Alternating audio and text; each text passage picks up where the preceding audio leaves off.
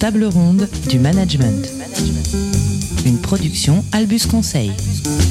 Bienvenue à tous dans la table ronde du management, le podcast en quête des solutions simples pour vos problèmes compliqués.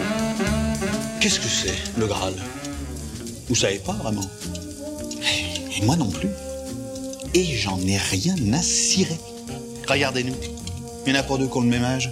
Pas deux qui viennent du même endroit. Du seigneur, du chevalier errant, des riches, des pauvres. Mais, à la table ronde, pour la première fois de toute l'histoire du peuple breton, nous cherchons la même chose. Le Graal. Merci messieurs, c'était très bien. C'était très bien. Vous, vous, vous, c'était bien là-bas. Vous, c'était bien. Enfin, c'est comme c'est comme ça. C'était pas mauvais, c'était très mauvais. Voilà, exactement. Alors reprenons. Au 17. Hop. Alors. Salut Pat Salut Camille Et ben aujourd'hui on est super content de vous retrouver pour un nouvel épisode de la table ronde du management. Et surtout, on est super content parce qu'on accueille Audrey. Bonjour. Salut Audrey Et Audrey, c'est une consultante euh, qui travaille dans l'équipe euh, d'Albus avec nous euh, et qui avait très envie de, de venir parler d'un sujet qui lui tient à cœur, qui est le sujet de la valorisation de certaines fonctions qui sont invisibles dans l'ombre dans les boîtes. C'est une bonne situation, ça, Scribe Mais vous savez, moi je crois pas qu'il y ait de bonnes ou de mauvaises situations. Moi, si je devais résumer ma vie aujourd'hui euh, avec vous, je dirais que c'est d'abord des rencontres. Euh, des gens qui m'ont tendu la main peut-être à un moment où je ne pouvais pas, où j'étais seul chez moi. Et c'est assez curieux de se dire que les hasards, les rencontres forgent une destinée. Parce que quand on a le goût de la chose, quand on a le goût de la chose bien faite, le beau geste, parfois on ne trouve pas euh, l'interlocuteur en face, je dirais, euh, le miroir qui vous aide à avancer. Alors ça n'est pas mon cas, euh, comme je le disais là, puisque moi au contraire j'ai pu, et je dis merci à la vie, je lui dis merci, je chante la vie, je danse la vie, je ne suis qu'amour. Et finalement quand beaucoup de gens aujourd'hui me disent mais comment fais-tu pour avoir cette humanité? Eh ben je leur réponds très simplement, je leur dis c'est ce goût de l'amour, ce goût donc qui m'a poussé aujourd'hui à entreprendre une construction mécanique, mais demain qui sait euh, peut-être simplement à me mettre au service euh, de la communauté, à faire le, le don, le don de, de, de soi. Bon voilà, ça fait toujours autant, autant rire. Hein. Ouais. Et, et du coup, on, on va parler de ces, de ces fonctions. Alors, je sais pas si scribe, euh, c'est une fonction qui a encore beaucoup, beaucoup de, qui est très présente dans nos, dans nos entreprises, mais on voit bien que ça fait partie de ces fonctions qui sont probablement nécessaires au chantier euh, de, de l'architecte, mais qui sont pas forcément visibles autant que le maçon ou celui qui va faire les sculptures, quoi.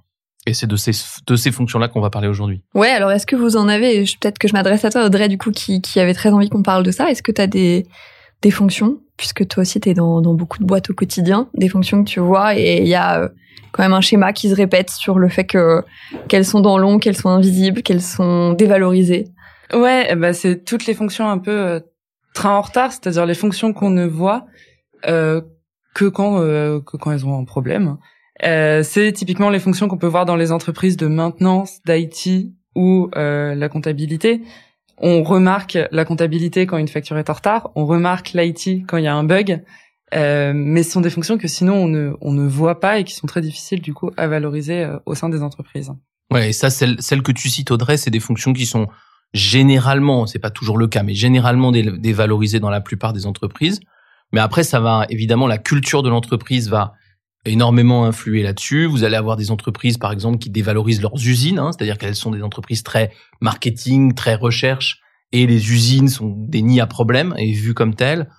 A contrario, tu vas avoir des entreprises très ingénierie qui vont dévaloriser les commerciaux, des entreprises beaucoup plus euh, euh, R&D qui vont regarder euh, sur tout ça, etc., etc. Donc après, chaque boîte a un peu son, sa ligne principale et souvent des, fonctions qu'on n'aime pas voir ou qu'on ne voit que par leurs défauts, quoi. Et alors pourquoi vous pensez qu'elles sont qu'elles sont invisibles? On a on a vous avez donné je pense quelques éléments de réponse, mais qu'est-ce qui fait que euh, c'est- ouais c'est comme si on leur avait mis une cape d'invisibilité à toutes ces personnes qui travaillent dans ces fonctions là. Bah, euh, elles sont invisibles parce que précisément, euh, elles sont soit elles sont éloignées du but final de l'entreprise. Je sais pas, je fais de la comptabilité dans une entreprise qui fabrique des automobiles. C'est sûr que euh, ben Peugeot, il parle surtout des, automobiles qu'il produit et c'est facile d'en parler beaucoup plus que du comptable qui vérifie qu'on produit des automobiles au bon prix, etc. Et ça se comprend, hein, mais du coup ça, ça joue. Et puis après, évidemment, c'est un peu ce que tu évoquais, euh, Audrey, c'est que bah, il y a des fonctions qui, par nature, brillent par leur absence au bon sens du terme. C'est-à-dire que on, elles, elles existent pour éviter que quelque chose ne se produise. Et ça, ça, ça les rend difficiles à voir parce qu'évidemment, quand on les voit, c'est qu'il y a eu un problème. Ouais, et puis moi je pense aussi que qu'il y a certaines boîtes qui, qui au-delà de la fonction, hein, qui euh, qui rend, euh, qui, qui est plus invisible, il y a des boîtes qui survalorisent aussi notre fonction et qui créent du coup des effets de contraste beaucoup plus forts. Et on va dire que ça enterre encore plus ces fonctions-là. Euh, je pense à des boîtes de cosmétiques qu'on connaît, où par exemple le marketing va être vraiment une fonction star. Donc forcément, plus tu starifies, plus tu mets dans l'ombre en fait. Et donc voilà, je pense aussi qu'il y a ces cultures de boîte. Moi, c'est mon point de vue en tout cas sur euh, sur ça, et que ça, ça n'aide pas. Alors, on est d'accord qu'il y a quand même pas mal de conséquences euh, à cette euh, à cette invisibilité là ou à cette euh, difficulté de les valoriser ces fonctions de l'ombre. qu'est-ce que qu'est-ce que vous voyez? Alors en fait, une des premières conséquences qu'on peut voir, c'est que quand on a du mal à cerner pour pour un service, qu'est-ce que ça veut dire que moi j'ai bien fait mon boulot? Comment est-ce que je suis récompensé quand j'ai bien fait mon boulot? On a très rapidement bah, des pertes de motivation au sein du service. Et puis euh, ces services-là, ce sont pas des services qui de base sont autarciques, ce sont des services qui font partie d'une entreprise et qui font partie d'un tout. Et donc, quand on ne les voit que parce qu'il y a des erreurs, on a aussi des services qui se retrouvent avec des manques d'attractivité au sein des entreprises, ce qui pose euh, ce qui pose certains problèmes parce que on a très rapidement des services de globalement tu pourrais euh, tu pourrais tirer le cliché de bah c'est des gens qui sont là depuis super longtemps qui sont plus très motivés et puis on n'arrive plus à attirer des, des nouveaux talents de jeunes talents dans, dans ces services-là. Oui, parce que personne n'a envie de venir dans la fonction que personne ne regarde. voilà. Même si le métier est intéressant. Oui, et c'est, en fait, il y a une usure, et on, on, est ici pour parler euh, de la performance des entreprises et du, et du management, et euh, on n'est généralement pas, peut-être sauf à la BNP, on n'est généralement pas dans des, administrations soviétiques dans les entreprises dont on parle. Donc en fait, ces services, ils sont utiles. Ils sont pas là juste pour occuper les gens, ils sont utiles. Et donc, le problème, pour moi, une des principales conséquences, la première, c'est que à partir du moment où ils sont dévalorisés, où ils perdent le moral, où on les regarde pas, etc., etc., en fait, c'est un maillon de la chaîne euh, qui, qui finit par craquer. Parce que si jamais, effectivement, ils sont dévalorisés, ils font mal leur travail et que ça change rien, c'est que c'est que le service sert à rien. Mais en général, c'est pas le cas. Prenons le cas du comptable. Euh, c'est important le comptable dans une entreprise. Quand ça marche pas, le comptable, ça peut créer des problèmes qui sont très graves, qui sont presque aussi graves que si l'usine est en panne et qu'on sort plus de voiture. Donc pour moi, il y a vraiment aussi l'idée de dire qu'on est vraiment en train de s'attaquer à un maillon. Et tu disais, euh, Cam, il y a des cultures de boîte où, euh, par exemple, tu, tu, parlais de L'Oréal, où le marketing et la fonction star, ça se comprend puisque le succès de L'Oréal, il a beaucoup été fait sur le marketing, sur la capacité à créer des produits qui correspondent aux besoins des gens. Mais néanmoins, et donc ça, explique la starification du marketing, mais néanmoins, on a besoin de comptables chez L'Oréal. Et donc c'est ça le problème, on va dire collectif, c'est que bah quand la fonction est dévalorisée, elle travaille moins bien et il y a un maillon de la chaîne qui pète. Et puis après, il y a les conséquences individuelles d'usure, de, de morale, d'attractivité, comme tu disais Audrey, t'as raison. Et du coup, on finit par avoir des espèces de zones d'ombre dans l'entreprise qui sont dangereuses pour le collectif, pénibles pour les individus, et qui finissent par représenter des menaces pour l'ensemble du système. Oui, et puis je pense, euh, pas quand tu quand tu disais le terme d'usure, c'est exactement ça. C'est que quand tu as des fonctions qui sont si tu as des fonctions qui sont starifiées à certains moments, parce qu'il y a notamment des lancements, c'est aussi des fonctions qui vont avoir des moments très forts. Mm. Et puis, euh, et puis du coup, travailler après en vue de ces moments-là. Quand tu as une fonction que tu as du mal à valoriser et qui en plus a ce côté un peu de l'ombre, on ne va la voir que s'il y a un problème, c'est très difficile de lui de, de lui donner des moments forts. Et donc c'est encore plus le sentiment d'usure, le sentiment de bah on fait un peu la même chose de manière continue et on ne sait pas quand est-ce que ça fonctionne bien. Ouais. Ouais, et c'est très difficile parce qu'aussi on s'est habitué à ne pas le faire, je pense. Mais on va en reparler. Oui, et, si vous, vous qui nous écoutez, qui êtes manager, vous vous dites ah ben moi je suis manager de ce genre de fonction et je vois bien que j'ai du mal à faire exister le l'excellent travail de mon équipe parce qu'en vrai tout le monde s'en fout. Mm. Euh, et ben si vous êtes dans ce dans ce cas-là, vous avez aussi une conséquence qui est que j'imagine que vous galérez à manager cette équipe et que alors, je vais vous rassurer un tout petit peu. Si vous êtes manager d'une équipe marketing à L'Oréal, vous galérez aussi parce que bon, il y a beaucoup de pression, parce que vous êtes tellement sous les feux des projecteurs que à chaque fois qu'il y a une erreur, euh, le grand patron le sait. Donc, vous, vous avez pas ce problème. Vous n'avez pas le problème de euh, du grand patron qui sait à chaque fois que vous faites une erreur. Par contre, vous avez le problème inverse qui est ben personne ne sait quand vous faites bien votre job.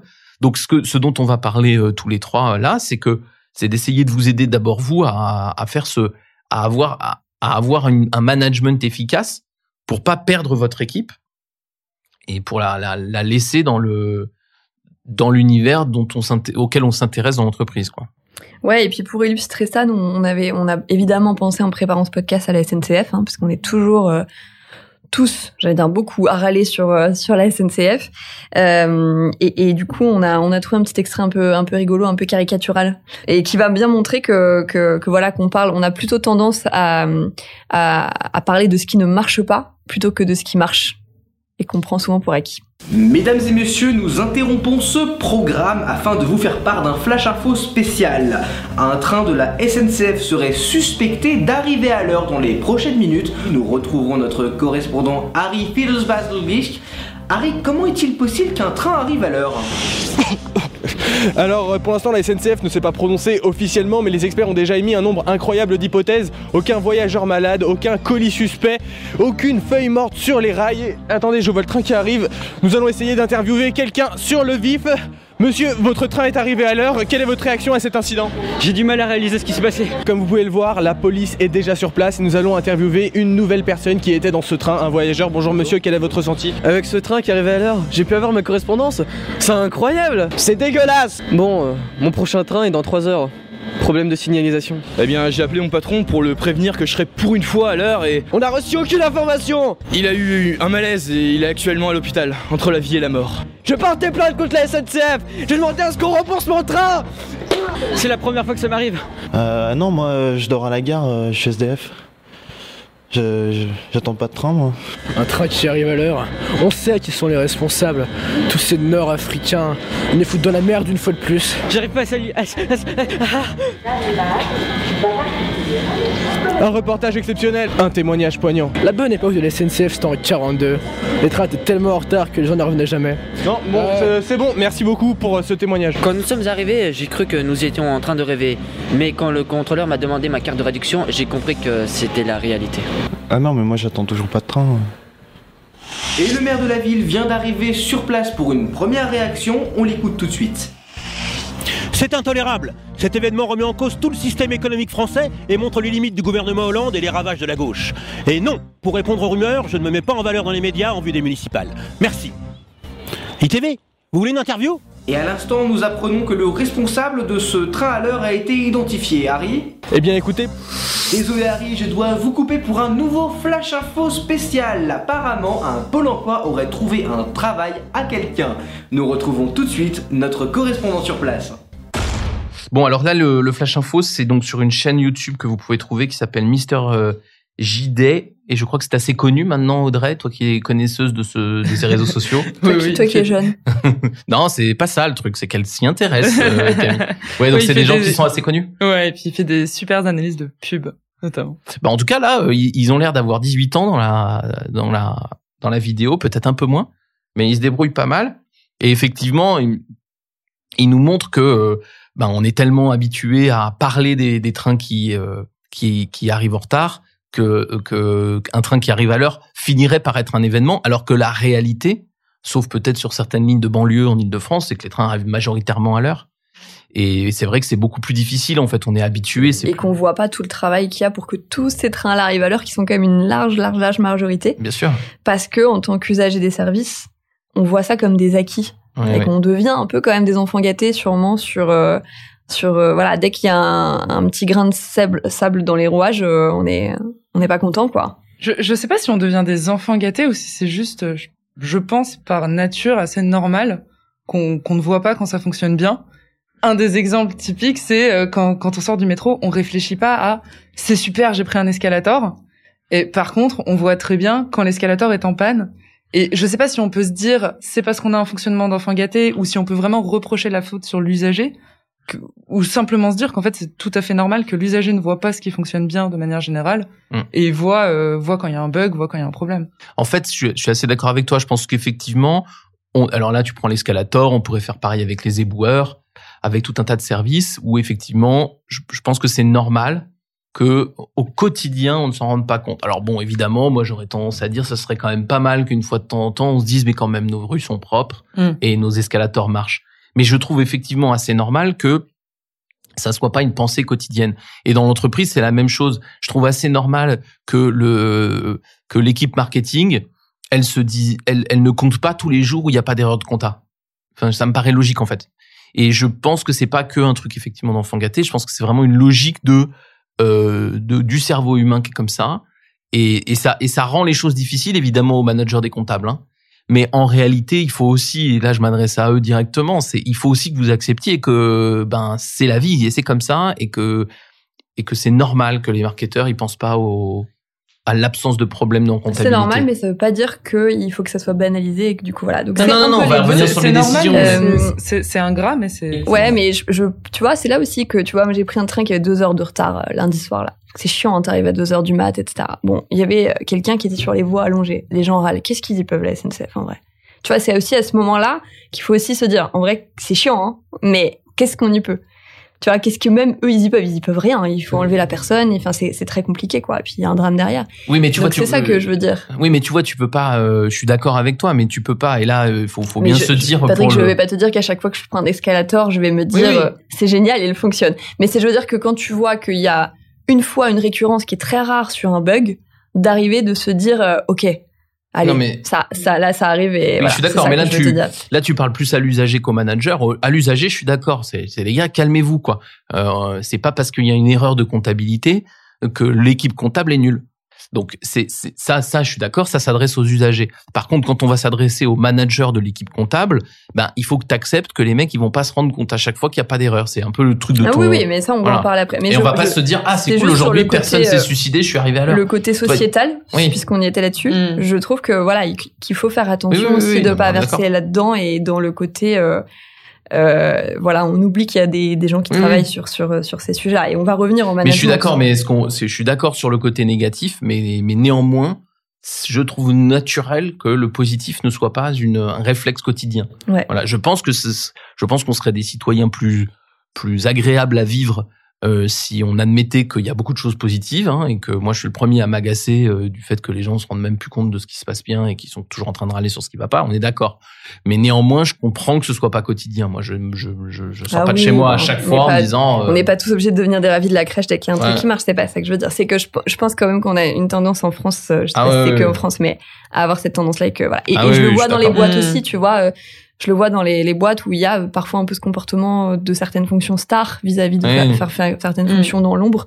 Et voilà, moi ça a tendance aussi un peu à m'agacer de ah putain l'IT ça marche pas aujourd'hui, ouais, mais ça, ça a marché 360 jours, enfin tu vois. Oui, oui, non, mais je suis tout à fait Voilà, c'est d'accord. ça que juste que je veux dire. Mais on est on est aussi d'accord Mais qu'effectivement voilà, il euh, faut comprendre le système, il faut comprendre le mécanisme quand on est manager de ce type c'est d'équipe. pondéré. Voilà, il faut que vous l'acceptiez en fait en tant que manager de ce type d'équipe, qu'il y a une part d'ingratitude dans le fait, petit 1, que quand ça va bien, il est assez naturel que ça soit pas remonté naturellement, et malheureusement, quand ça va pas bien, ça génère des agacements que vous trouvez vous un peu injuste parce que vous avez l'impression d'avoir fait aucune erreur pendant 360 jours et que vous trouvez un peu gros qu'on vous engueule euh, au 361e euh, parce que vous avez fait une erreur, certes, mais comme si euh, c'était la merde depuis des mois. Et en fait, c'est c'est juste, moi, je veux préparer les managers qui ont ce genre d'équipe à ne pas rêver d'une situation inverse dans laquelle euh, ils auraient des, strokes positifs, euh, des félicitations tous les jours quand ça va bien, et une super relativisation des difficultés quand ça va mal. Voilà. Je crois que ça n'arrivera Mais, jamais. euh, oui, Voilà. oui, non, mais je pense que ça, on a, Mm. on est à 100% d'accord. C'était pas le sujet, mais Mm. on va y venir sur les solutions avec les,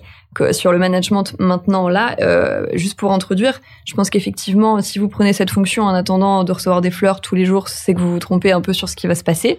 Euh, donc, pour moi, ça fait effectivement partie du deal qu'il y ait des choses qui ne, que, que voilà, de d'accepter que euh, le service rendu ne sera pas tout le temps euh, euh, valorisé à sa, à sa juste valeur et que et que ce soit ok avec ça. C'est justement ce qui, pour moi, peut être super dur en management, c'est de définir, de dire, bah, mon service rendu ne sera pas nécessairement valorisé lorsqu'il se passe bien, mais euh, du coup, qu'est-ce que ça veue dire, moi, pour mon équipe, que je dise, bah, ça se passe bien, tu fais bien ton travail, et c'est super facile de se dire quand est-ce que mon équipe a pas bien fait son travail, c'est quand en maintenance ma machine est tombée en panne, quand euh, mes factures sont en retard en compta.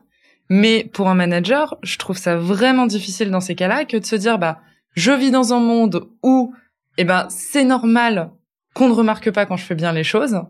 Et moi, mon équipe, bah je peux pas lui dire c'est extraordinaire parce que euh, vous n'avez pas de facture en retard parce que c'est en fait euh, ce pourquoi t'es payé, c'est de faire en sorte qu'il n'y ait pas de facture en retard.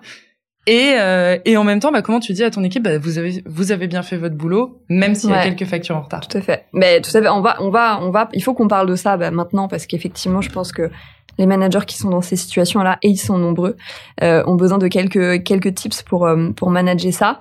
Euh, et, et juste effectivement, si vous prenez ces postes-là, je pense qu'il faut tirer une certaine euh, excitation et fierté à l'idée euh, de réussir à valoriser ces fonctions, euh, ces fonctions invisibles et ne pas entrer dans je m'agace que ça ne soit pas le cas de fait. Euh, alors, qu'est-ce que vous voyez vous comme euh, euh, comme euh, truc qu'on peut donner euh, à des managers si on part déjà sur des choses assez euh, assez basiques à faire en termes de, posture, d'action? Bah, le, premier truc, c'est que oh, je vais prendre mon, mon équipe comptable. Il est clair que je, n'espère pas du reste de l'entreprise qu'elle valorise euh, l'absence de problème. Euh, Mais ça, ne- ça n'empêche pas que moi, je dois le faire. Donc, soyons clairs que c'est, je suis d'accord qu'on va pas dire tous les jours ce que tu disais, Audrey, ah, bravo, il n'y a pas eu de problème. Tous les jours, c'est bizarre, mais il faut le faire quand même. Il faut le faire. euh, alors évidemment, une équipe comptable, par exemple, comme tu le sais, elle a des clôtures, donc elle a des moments forts. Souvent, hein, les équipes comme ça, elles ont des moments forts. C'est pareil, vous avez même une équipe de ménage. Ben après euh, le grand événement où il y avait les portes ouvertes ou avant le grand événement des portes ouvertes, ben c'est un moment fort. En tout cas, on va valoriser. Il faut quand même le faire. Il faut valoriser l'absence et il faut le, il faut le valoriser indépendamment des usagers.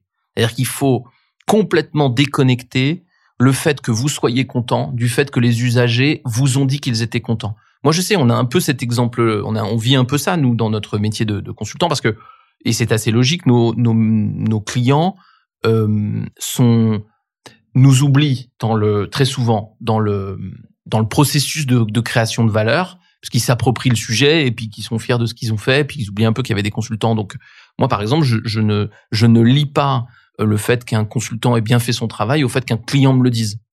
D'ailleurs, quand il me le dit, c'est pas toujours parce que c'est pas toujours parce qu'il y avait un truc extraordinaire, c'est juste qu'il a eu une émotion et qu'il a envie de la transférer. Donc moi, pour moi, je pense que la première chose, c'est qu'il faut décorréler le retour du client du fait que je, valorise le, sujet. Et donc, je vais beaucoup valoriser le comment. J'ai vu que tu as bien travaillé, ça c'était hyper bien fait. Ouais, mais le client m'a rien dit.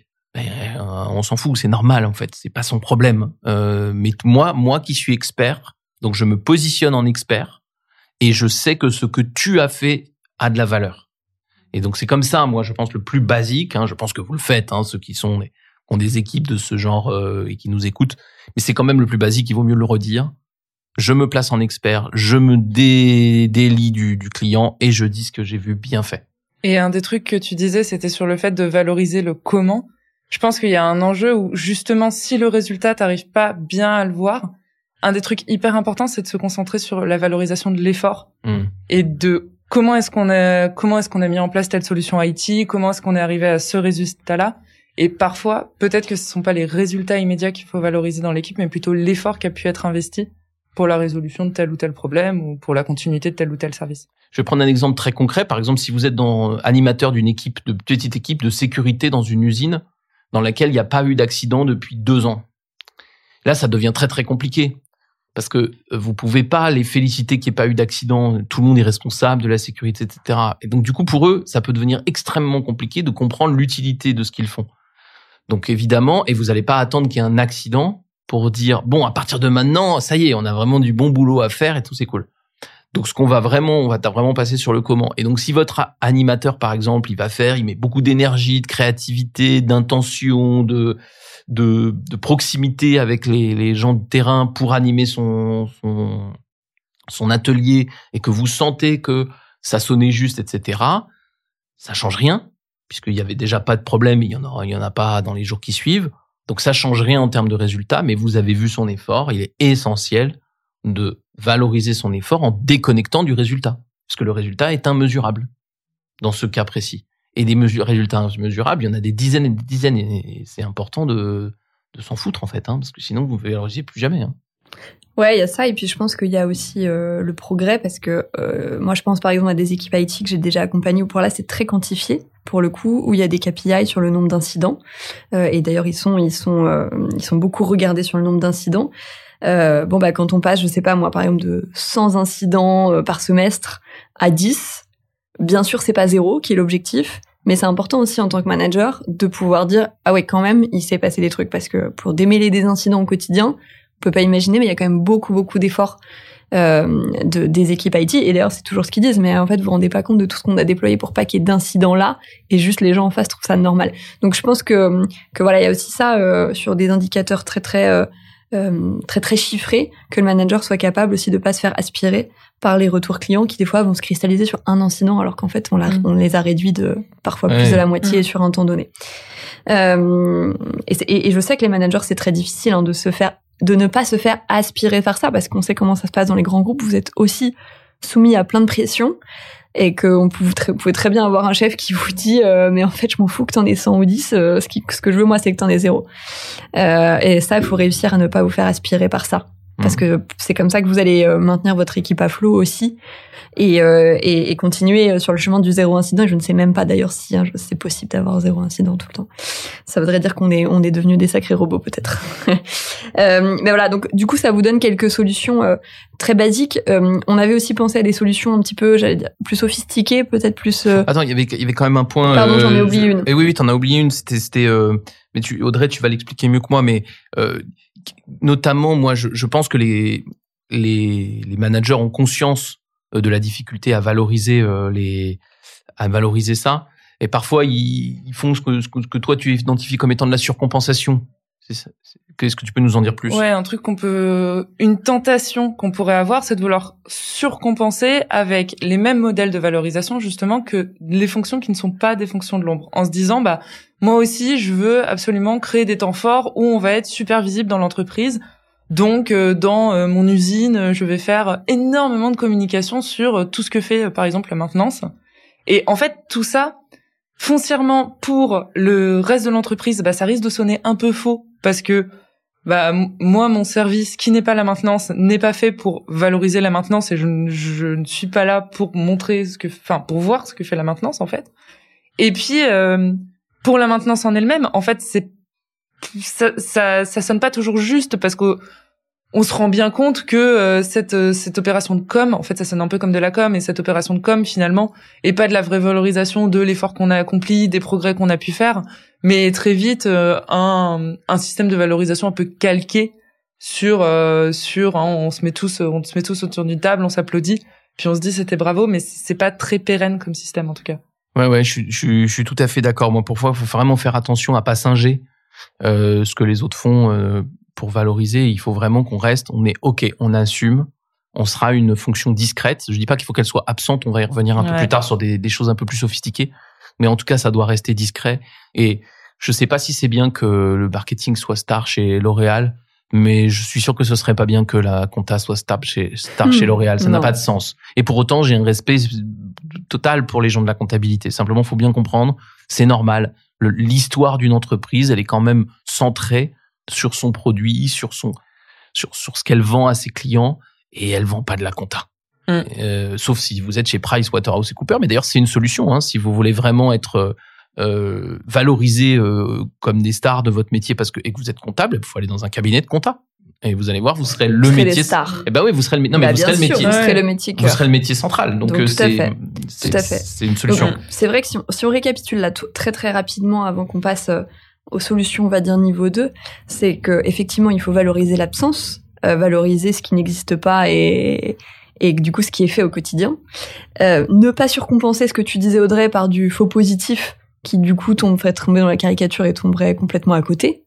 Euh, et puis euh, vous en tant que manager évidemment relativiser les retours des clients et ne pas vous faire aspirer par ça. Et alors, on avait pensé à d'autres solutions. Euh, Audrey, je sais que tu en avais aussi, euh, toi, en tête quand tu nous as proposé le, le- le sujet pour aller, entre guillemets, un peu plus loin. Euh, Est-ce que tu peux nous, nous en donner des solutions que tu avais en tête euh, Bah, pour compléter? Je pense qu'une des premières déjà en tant que manager, c'est d'assumer auprès de son équipe un graal ou en tout cas une vision, une ambition très forte autour de l'absence. Et de, de porter ce message-là, de se dire, bah, oui, on va avoir une fierté d'être invisible, on va avoir une fierté d'être euh, une fonction un peu souterraine, une fonction de l'ombre. Et ça, en fait, c'est une fierté en elle-même. Euh, ça peut être euh, l'exemple de l'agent secret. Alors je sais que tu maîtrises beaucoup mieux que moi le bureau des, des légendes, Camille. Mais... Non, mais oui, oui, oui. Ben, pour compléter ce que tu dis, c'est vrai quand tu m'avais dit ça, moi, ça ça me fait penser euh, pour ceux qui ont, qui ont vu le bureau des légendes ou ceux, ceux qui regardent, qui lisent des, des John le Carré ou autres romans d'espionnage, mais euh, ouais, je, pense que quand on, moi, il y a une scène qui m'a beaucoup, beaucoup marqué où t'as un jeune agent secret euh, qui déjoue un attentat et on sait qu'il passe six mois euh, dans des, pays du Moyen-Orient, je sais plus lesquels, l'Irak, l'Afghanistan, euh, à aller rencontrer des terroristes, à vraiment se mettre en danger et il a peur, etc. Donc on le suit comme ça pendant des mois.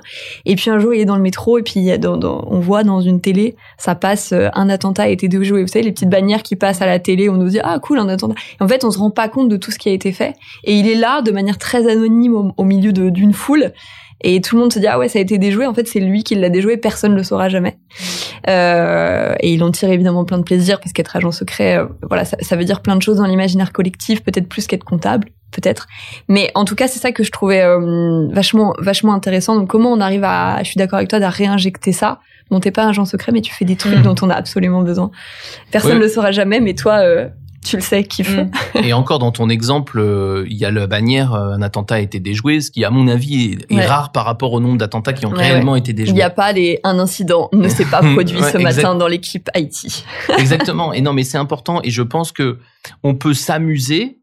Je, je, je choisis vraiment le, le, le terme à dessein. On peut s'amuser de cette discrétion, de ce, de Ouais. ce rôle de deuxième, euh, de, de deuxième rang. J'imagine que c'est le même cas d'un costumier ou d'une costumière euh, au, théâtre ou au cinéma qui, qui veut rendre le comédien euh, magnifique dans son costume et qui, euh, qui sait qu'on va, sauf pour un geek extrême où personne ne saura jamais qui a fait ce costume, mais on va trouver l'acteur ou l'actrice magnifique, parfaitement habillé, ce qu'il faut, etc.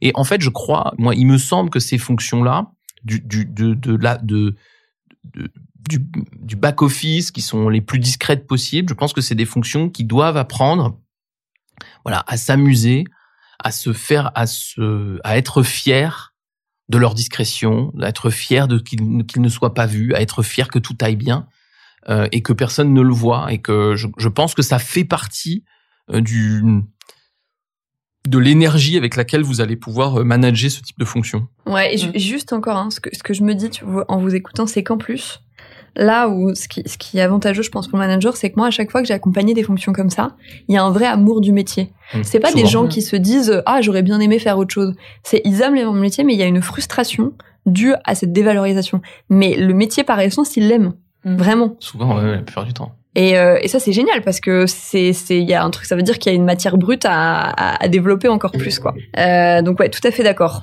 Et, et, et oui, et moi je dis pour vous aider à, à travailler ça, moi je trouve ça hyper noble, hein, à titre personnel, de, de justement de travailler à l'excellence d'un service ou d'une réalisation sans justement chercher le l'hyper retour un peu égotique, etc. Je dis pas que c'est mal de, de chercher du retour, mais je trouve, je pense que ça peut être hyper noble en fait. Il y a quelque chose d'hy- d'hyper élégant Ouais. dans cette façon de dire non mais attendez, tant pis, Euh, on adore notre métier, on va le faire bien et tant pis si. euh, Tant pis ou- si vous en rendez pas compte. Non, ou tant mieux, peut-être même tant mieux, tu vois, on peut vraiment aller au bout du, du truc un peu chevaleresque. Euh, moi, je pense que ça marche assez bien avec beaucoup de gens. Tu Ouais. voulais ajouter quelque chose Oui, j'étais en train de me dire qu'en plus il y a plein de. En fait, on dit ça et sur le coup, on peut, on pourrait se dire oui, mais c'est un peu, enfin, ça pourrait correspondre à toutes les équipes que de se dire oui, il faut retrouver la fierté de l'équipe et, et ça marche. Mais je pense que en plus, en fonction des équipes, on a plein de caractéristiques différentes. On a des équipes qui sont d'une fierté immense que de se mettre au service des autres équipes et qui vont réussir à retrouver leur fierté là-dedans, dans étant le plus aidant, étant le et c'est hyper noble aussi d'être une d'être une équipe qui aide les autres équipes et qui se met au service des autres. On a des équipes au contraire, comme tu le disais Camille, on a des équipes de passionnés de leur métier qui vont aller chercher elles beaucoup plus de euh, mais mais nous on peut notre noblesse de métier c'est que notre métier est hyper passionnant et personne n'y comprend rien. Et c'est pas grave parce que c'est génial que personne n'y comprend rien qu'on n'y comprenne rien. Nous on est des passionnés. Enfin pour moi c'est il y a il y a chercher cette noblesse et chercher cette fierté de l'invisible ça peut passer par plein de leviers différents qui sont c'est pas c'est pas une noblesse qui serait générique à toutes les fonctions c'est juste pour dire ça c'était Hmm. pour dire ça en plus on peut l'adapter à son équipe et en plus on peut trouver un message qui leur correspond Oui, tout à fait. Je vois, on travaille, bah, tu connais un peu le sujet, Audrey, même si évidemment avec le Covid, euh, il a été un peu mis en stand-by, mais on travaille pour une grande salle de spectacle parisienne. Mais on travaille pour justement les, toutes les équipes qui sont euh, pas artistiques, c'est-à-dire tout ce qui tout ce qui n'est pas lié à la programmation euh, et à l'artistique. Donc du coup, par définition, toutes ces équipes invisibles qui font le ménage, l'installation des salles, qui bougent les chaises, qui etc. etc. Et on voit que, évidemment, on va pas montrer aux spectateurs qu'il y a un- une dame ou un monsieur qui a bougé les chaises. Et on le fera jamais. Mais donc, on va justement, moi je crois que c'est des gens qui préparent leur spectacle et qui, euh, quand le spectacle démarre et que tout se passe bien, au fond d'eux-mêmes, ils sont fiers d'eux parce que personne ne s'est plaint. Et je crois que au bout d'un moment, il peut y avoir cette petite excitation de ce soir, personne, il y a eu aucun couac. Et c'est génial. Et je pense qu'on peut aller chercher ce truc justement sans aller chercher de la reconnaissance immédiate qui est absurde. Les gens, ils viennent voir un spectacle, ils viennent pas voir si la chaise a été bien mise. Voilà. Et c'est important ça. Moi, je trouve que ça marche très bien. Il incarne très bien notre notre Thierry euh, qui, qui manage cette équipe-là. Bonjour Thierry Ducot, si tu nous, si tu nous écoutes. Euh, ensuite, est-ce que vous aviez d'autres solutions à proposer? À nos managers, enfin de, de solutions, des, des pistes d'action? Bah, néanmoins, une fois qu'on a dit ça, euh, Camille, euh, ce qui est, pour moi est vraiment la base, il, il y, a, il y aura des opportunités pour faire exister le positivisme et le et, et influencer le fait que ça se voit qu'on a bien bossé. Mais et donc il faut être attentif pour moi aux événements, aux moments, aux petites opportunités que vous allez avoir et qui vont permettre de créer une connexion avec euh, le métier que vous essayez de servir. Et évidemment, ça, difficilement, on peut difficilement imaginer ça à date fixe. Je reprends mon comptable. Euh, encore une fois, le, mes marketeurs, ils s'en fichent de la comptabilité. Donc, vous pouvez pas vous dire une fois par mois, je vais faire une com et ça sera super. En général, cette com, elle est tout simplement pas lue. Elle est pas vue. Elle est pas regardée. Parce que ça ne correspond pas à l'énergie du moment. En revanche, par exemple, le marketing va euh, vouloir euh, une réponse sur euh, le pour chiffrer le prix d'une d'une campagne de pub d'un produit très important, etc. Là, vous allez peut-être avoir l'oc- l'occasion de mettre la comptabilité plus proche de l'équipe marketing et de valoriser et de montrer que vous êtes réactif, rapide, euh, un petit peu plus près du cœur de métier. Et en fait, il y a, je pense que si vous êtes attentif, vous verrez qu'il y a des moments où c'est possible de où, votre fonction se rapproche du, du, du truc. Et là faut saisir les opportunités. Mais c'est pas forcément régulier c'est pas forcément prévisible et quand ça arrive il faut vraiment pour moi euh, euh, le mettre en valeur vous mettre très proche des gens vous mettre en situation de de, de, de montrer que c'est c'est efficace Mm. Des moments et des sujets. Ouais. Je pense qu'en plus, il y a un côté de, du coup, faut l'adapter au maximum à l'interlocuteur. Donc, effectivement, peut-être que euh, si on prend certains services, il y a certains sujets qui vont pas toucher le reste de l'usine parce que trop technique, parce que trop spécifique, parce que trop ancré dans les préoccupations métiers. Mais il y a toujours des sujets qui concernent absolument tout le monde ou qui au moins intéressent absolument tout le monde. Et c'est sur ce sujet-là euh, qu'il faut rebondir. Et je pense qu'il y a peut-être des petites actions à dire, mais en, et puis de, de de le rendre de le rendre rigolo quoi mais de dire bah, par exemple regardez l'équipe IT tout ce que ça veut dire en termes d'efforts on a fait telle action telle action telle action dans ce temps-là et je pense qu'il y a des gens qui hallucineraient en fait de voir la complexité des sujets pour une action qui nous paraît complètement anodine c'est ça qui est Mm. dingue en fait Mm. c'est que nous on pense euh, moi je suis la première à, à penser que voilà j'ai cliqué sur un bouton euh, c'est normal que les trucs apparaissent mais enfin derrière il se passe plein de trucs donc voilà, et je pense qu'on peut rendre ça euh, euh, ludique, fun, euh, en le faisant en bon moment et en n'abreuvant pas non plus les gens en les disant regardez, regardez comme on est géniaux. C'est juste regardez ce qu'on fait, c'est rigolo quand même. Mm. Et, et, et, et si vous regardez, si on retourne dans la vie civile, alors euh, ben vous voyez aussi que les métiers en fait de l'ombre, ils ont des moments où euh, on se rappelle qu'ils existent. Alors malheureusement, euh, on est tout près du 11 septembre 2021 là quand on enregistre. Vous vous rappelez à quel point on avait parlé des pompiers à cette époque. Euh, vous vous rappelez, on a parlé des infirmières au moment ou des infirmiers au moment du, Covid, etc. Donc là, c'est dans des événements dramatiques. Mais dites-vous que il y a aussi des moments dans la vie de l'entreprise où euh, pour des raisons X ou Y, la fonction prend une importance différente. Pas et là j'ai pris deux exemples plutôt dramatiques, mais c'est pas forcément parce que c'est dramatique, c'est aussi parce que, bah, je sais pas, par exemple dans une usine, on va ouvrir une nouvelle ligne avec une nouvelle machine. Bah, euh, la maintenance prend une importance énorme parce que euh, une nouvelle machine, ça veut dire une machine qu'il faut régler pour qu'elle puisse démarrer. Et euh, Et ce jour-là, on va peut-être se rappeler que ben on a des mainteneurs qui sont qui sont qui sont un peu stylés les mecs, ils sont un peu compétents, ils sont un peu trucs. Donc et c'est normal que ce soit plus rare, mais quand ça arrive, bah c'est intéressant de se dire. Alors il faut pas faire de démagogie genre ah c'était des métiers oubliés, qu'est-ce qu'on est bête, etc. Mais c'est aussi l'occasion. Et là je parle aussi au DG. C'est aussi l'occasion de mettre l'accent sur des fonctions souvent oubliées sur lesquelles on va dire bah voilà ils sont pas plus importants que les autres mais, mais parfois on les considère comme moins importants et ça c'est une erreur. Et, et aller chercher vos, vos, supérieurs pour, pour vous aider à faire ça aussi. Bien sûr, je bien pense sûr. que ça c'est, c'est, c'est tout bête mais très aidant. Audrey, est-ce qu'on a fait, tu penses, le tour de ce sujet que tu avais envie qu'on traite? Est-ce qu'on a oublié des choses? Pour moi, il y avait un dernier sujet dont, dont on avait discuté. On s'était dit, en fait, sur ces équipes-là, donc du coup, en tant que manager, moi, mon rôle, ça va être de dire aux équipes que je n'écoute pas que les retours pour juger leur travail, de dire aux équipes, bah, on va se créer un graal À de nous. euh, à nous, Mm. qui sera un graal de l'invisible et d'assumer cette fierté de l'invisible. Mais derrière, il y a aussi la notion de bah, cette équipe ne vivra pas en autarcie, ne vivra pas seule, et donc l'équipe, elle, va avoir les retours, va avoir les appels mécontents, euh, va euh, va devoir interagir au quotidien avec euh, plein de services qui ne comprennent pas ce qu'ils font et qui ne comprennent pas justement à l'IT le nombre de sujets qu'ils traitent par jour. Et du coup, en tant que manager, pour moi, quelque chose qui peut aider l'équipe à vivre aussi ce métier-là, c'est de les aider à développer, euh, à interagir avec le reste, euh, avec le reste des services et à développer des stratégies d'influence qui sont pas nécessairement des stratégies de célébration ou de, de surcommunication autour de leur service, mais d'apprendre tranquillement à, euh, à gérer les interlocuteurs qu'ils peuvent avoir au quotidien, ce qui peut aussi libérer beaucoup de euh, justement cette pression des retours et cette pression de euh, on ne voit que mes trains en retard.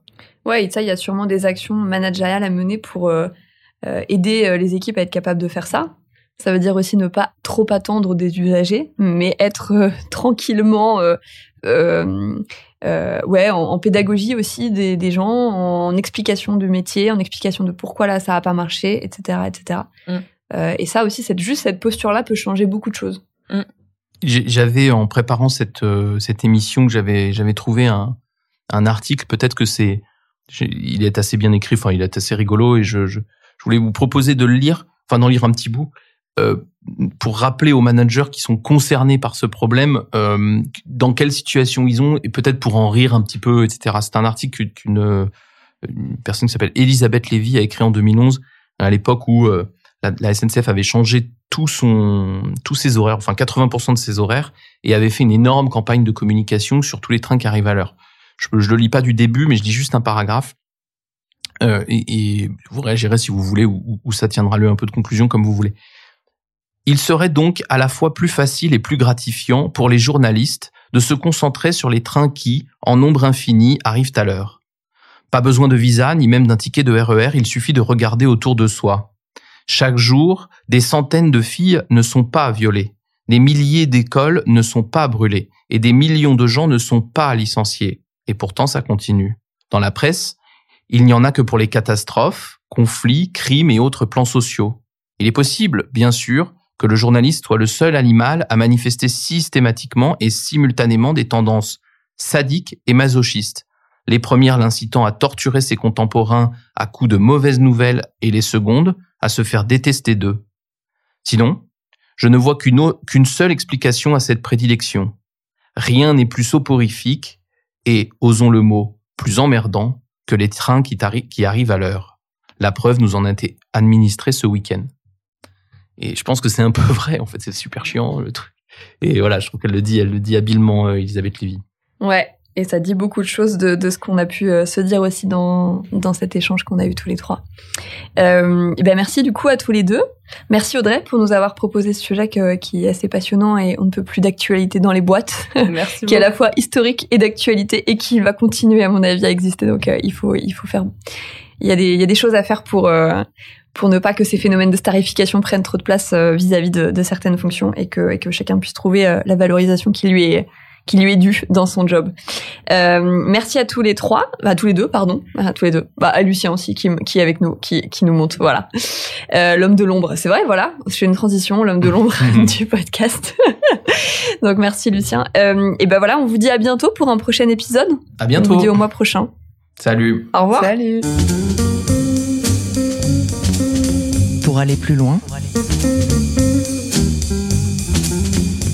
Pour aller plus loin, alors il y a l'article que vous a que vous a lu Patrick euh, d'Elisabeth Lévy qui s'appelle Les trains qui arrivent à l'heure. Ça c'est de l'info et qui était sorti en 2011 et que vous pouvez retrouver aisément sur le net.